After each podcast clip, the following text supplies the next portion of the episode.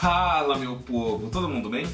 Para quem não me conhece, eu sou o Roger Ribeiro. Eu sou ator, produtor e diretor do mundo cênico e do audiovisual também. Meu povo, todo mundo bem?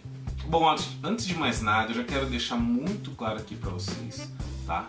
Não esqueçam de mandar aqui embaixo, olha, o e-mail de vocês, vão lá, peguem na descrição o e-mail do Senta na Plateia, ou vão no direct no Instagram, ou mandam mensagem no, pelo Messenger do Facebook, lá no Twitter, não importa. Mandem mensagem dizendo que vocês querem receber o e-book das técnicas de atuação do Stanislavski. É, tem um monte de gente que já recebeu e você eu aposto que ainda não. Bom, se eu estiver errado não tem problema, então você compartilha aí com outras pessoas. Mas você que ainda não recebeu, vai lá, manda para mim que eu encaminho para você de graça, é livre, é só um, um enviar e pronto, e acabou. E você vai ficar por dentro das técnicas de atuação do Titio Stannis. Não esquece. E já aproveita, já dá um clique aqui, vai se inscreve no canal, você que não é inscrito e assiste todos os meus vídeos. Por favor, já faz isso tá bom? Sem mais delongas aqui, eu vou apresentar para vocês oito técnicas teatrais que vão ajudar você na vida. Por que na vida? Porque muita coisa do teatro nós levamos para nossa vida particular. Né? Para quem nunca fez teatro, vai pensar, ah, mas meu, eu sou um economista, ah, eu sou um farmacêutico, beijo amor. Eu sou um. Ah, qualquer outra coisa, eu não quero ser artista, eu não vou utilizar isso, Roger. Ah, eu não quero saber, eu tô embora. Não Calma, não é isso. São técnicas que vão ajudar você a ser uma pessoa melhor e coisas que são desenvolvidas no teatro. Claro, existem muitos cursos de coaching, é, outros tipos de cursos que também. Só que o teatro você está ali, ó, vivenciando, gente, é pele. É pele, são ações e reações. O teatro ele é maravilhoso por conta disso. Já falei em outros diversos vídeos aqui para vocês. Bom, a primeira coisa que eu quero falar com vocês é a empatia, gente. Por que empatia? Ainda mais no mundo de hoje, que as pessoas estão muito mais reativas né, do que qualquer outra coisa, trabalhar empatia é uma coisa que é fundamental. Que é fundamental. Então, ou seja, no teatro você vai conseguir prestar atenção no outro, né, enxergar aquele problema que o outro tem e se solidarizar, solidarizar com ele. Como é que fala isso? Solidarizar. Solidarizar com isso. É. Você vai conseguir fazer isso. Por quê? teatro é coletivo. Né? Você vai respeitar as diversidades. Justamente porque não existe um padrão, por exemplo, de, de roupa que você deve ir para o ensaio. Você precisa ir com roupas confortáveis, óbvio. Você não vai com uma calça jeans fazer um ensaio no teatro, né? Porque envolve corpo, envolve exercício, envolve uma série de coisas. Mas você vai respeitar as diversidades, os gêneros e tudo. É uma coisa linda, é uma paixão que existe. Você vai conseguir trabalhar isso. E a questão do coletivo que eu comentei, porque você vai olhar ali o seu amigo, de repente ele está com uma dificuldade, ou então ele não está conseguindo é, entender uma parte do texto, ou enfim, qualquer outro tipo de problema, e você vai ter que ter essa empatia, ela vai vir até naturalmente, porque é uma construção coletiva, como eu já falei. Vocês vão precisar seguir isso juntos. Então a empatia, ela eu posso dizer aí que é a primeira coisa que vocês vão conseguir trabalhar no teatro. Bom, a segunda coisa, comunicação, né? Lembra daquela frase do Chiquinho, né? Quem não se comunica, né, estrubica, né, e tal. É, e isso é fundamental. Né? Nós estamos aí na era da internet e as coisas só tendem a evoluir cada vez mais. E quem não sabe se comunicar, infelizmente, terá muita dificuldade para seguir no mercado de trabalho, na própria vida. Né? Uma comunicação fluida e, e, e boa, né? clara, ela te abre portas. E uma comunicação ruim te fecha portas. E o teatro, ele é comunicação. Alguns podem falar, ah, Roger, é lógico que o teatro é comunicação. Sim, pro simples e pro também não simples. Porque não adianta, de repente, você pode ser aí um PhD em matemática. Só que se você é aquela pessoa que não consegue passar o seu conhecimento, ou você não consegue dividir o seu conhecimento, o que adianta você ser um PhD? Porque uma hora você vai morrer e quem, quem vai dar uma sequência aí nos estudos e enfim, nas coisas? Então seguinte, a comunicação ela é muito importante primeira coisa da comunicação, muitas pessoas acham que é, o fundamental é você falar, falar, falar, quando não, você precisa ouvir. Para você conseguir se comunicar, você precisa ouvir. E aí vai uma dica para quem é criança que está assistindo o vídeo, um adolescente, enfim. É, muitas vezes quando nós estamos ou conhecemos uma coisa ou queremos muito conhecer, a euforia ela bate, aí você quer falar muito, você quer colocar, então quando você quer mostrar para as pessoas o quanto você conhece determinado assunto, o quanto você sabe e tal, você acaba ficando eufórico. Só que nós, antes de tudo, precisamos o que? Nos escutar. É. Para você conseguir falar, você precisa escutar o que você está falando, entender para você passar a mensagem e escutar também o que outra pessoa está falando. É, muitos têm, muitos tempos, né? muito tempo, eu, eu sempre ficava pensando, ah, eu vou mostrar que eu sei conhecimento, que eu sei isso, aquilo, aquilo outro. Mas a gente aprende muito mais ouvindo do que falando. Né? Então pensa nisso, a comunicação ela é fundamental. E obviamente, no teatro você vai conseguir trabalhar os textos, vai melhorar a sua dicção, vai melhorar a sua articulação, você vai conseguir uh, passar as mensagens que você pretende, né? Então é outra coisa maravilhosa que o teatro traz. Tá? Outro ponto maravilhoso, a argumentação principalmente é, baseado, neste caso, óbvio, nas artes, mas é, sabe, vocês já ouviram aquela coisa de ah, mas meu, você tem argumento para falar alguma coisa, você tem isso. E, e, a argumentação é um poder que o teatro ele traz para você. Justamente, de repente, você precisa defender uma cena, ou você tem um personagem, e claro, já falamos aqui de atuações, que ele precisa ali focar e ter uma ótima argumentação para fazer o público comprar a ideia e falar, pô, realmente é isso. Porque não é só ler um texto.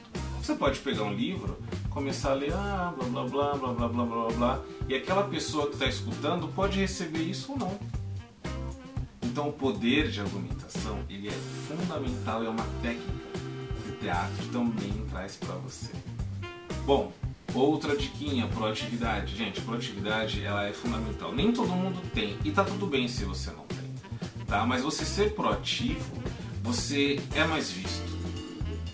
E o ser proativo é diferente de ser aquela pessoa chata, sabe? Que às vezes não tem nada para falar, nada para acrescentar, mas quer estar tá ali. Quer estar tá ali, quer fazer a movimentação. Isso não é legal. Não é legal porque você acaba sendo confundido, sabe? Então ser proativo é ter uma propriedade do que você está fazendo e você vai lá, claro, e faz, né? Se você não está fazendo ainda. Por exemplo, ah, você está aí no ambiente de trabalho, você está na sua escola, e aí vamos supor que está na sua escola, sua professora passa uma matéria, né, X, e ela coloca na lousa uma, um, um problema para ser resolvido. Muitas vezes algumas pessoas até sabem a resolução do problema, mas ficam ali retraídos, tímidos, inseguros, e o teatro, eu já falei isso outras vezes aqui também, ele faz você romper essa barreira. Por quê? Você precisa se expor no teatro. Né? Você precisa ir ao palco, você precisa ali ó, enfrentar o público, diversas pessoas que não te conhecem, que podem ali dizer né, diversas opiniões né, sobre você. As pessoas fazem uma análise, você está fazendo uma peça aí de, sei lá, uma hora e durante essa uma hora o público eles vão analisar a sua atuação, vão analisar você, sabe, mesmo sem te conhecer. Então o teatro ele traz isso e a proatividade, no caso da escola, é ali o aluno levantar, professor, eu gostaria de fazer essa, essa resolução, colocar na lousa. Ou então, é, no seu trabalho, poxa, você está desenvolvendo ali um projeto, você também assim, seguro, pô, mas será que eu devo, será que eu devo?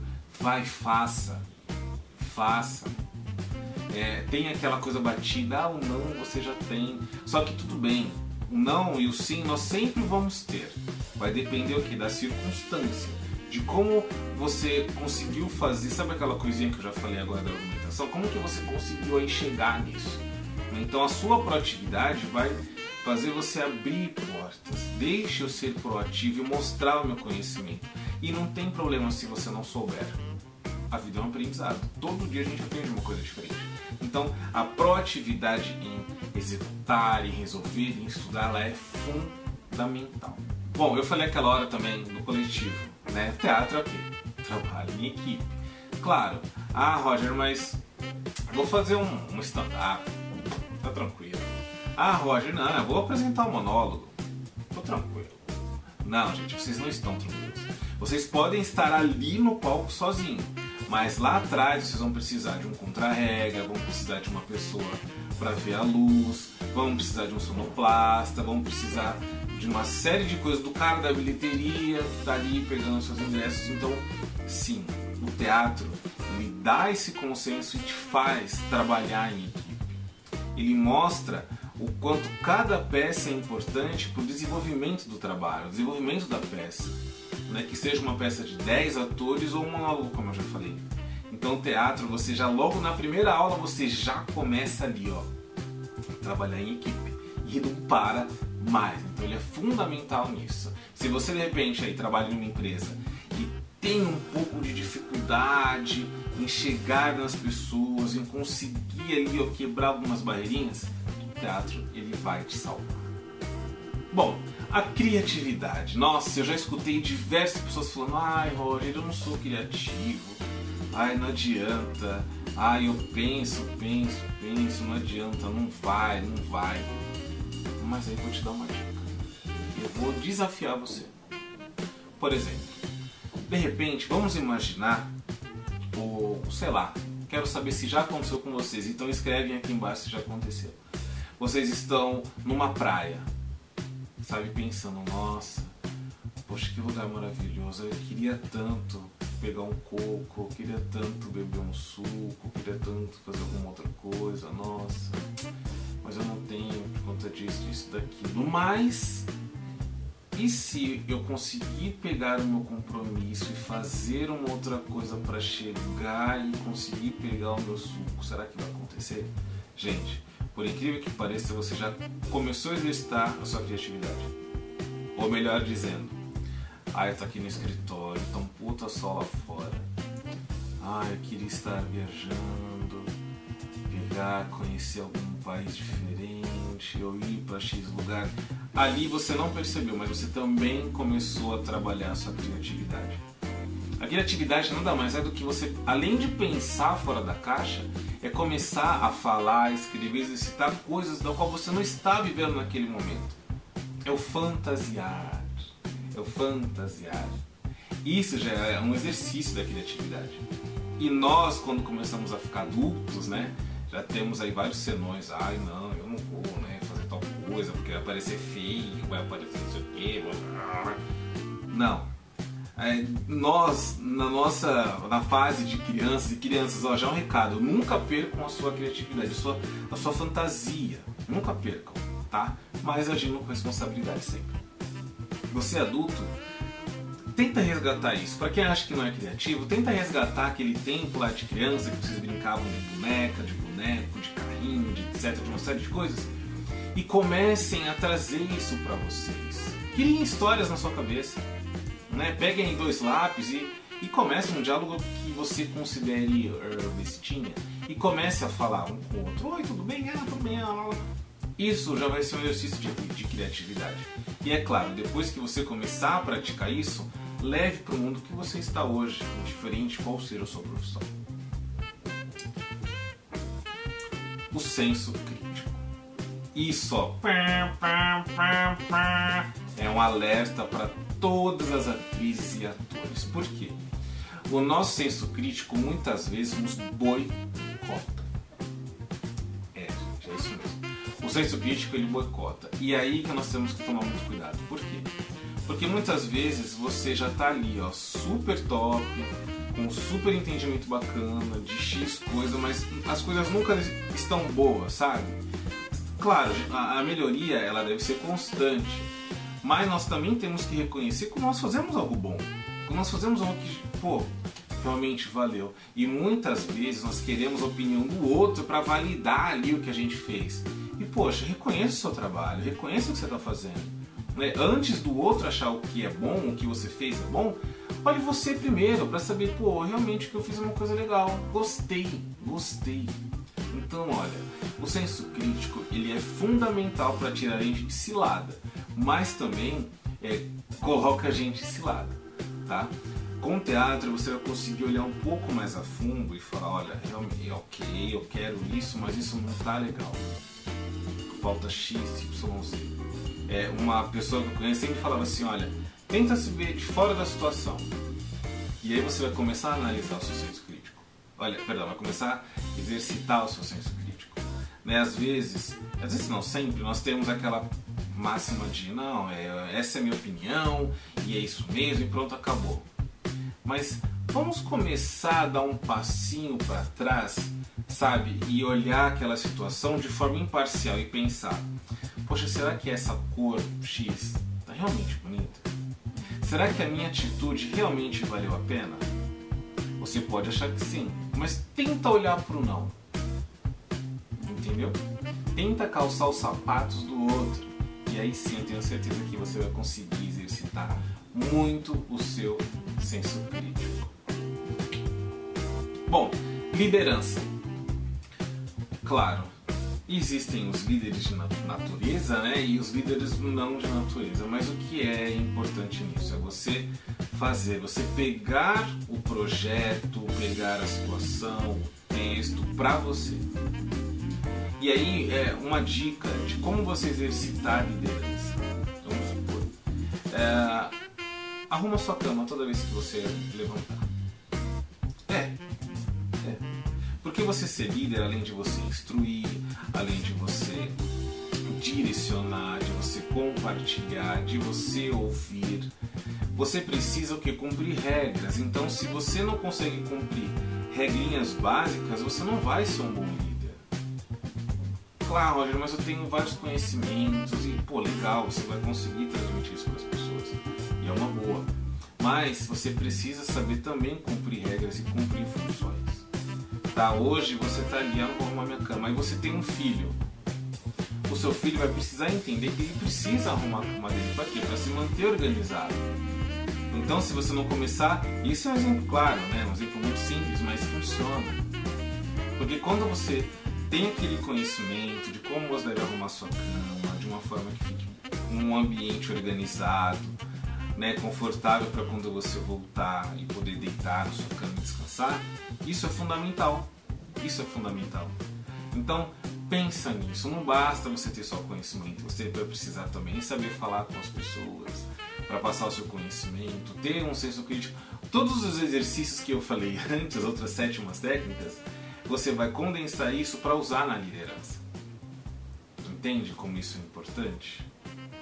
Bom, galera, espero que vocês tenham gostado muito aí do meu vídeo. Então, ó, já dá o likezinho aqui embaixo, sim, aquele papo de youtuber. Não esquece de se inscrever, gente. Pede o e-book, entre nas redes sociais, valeu!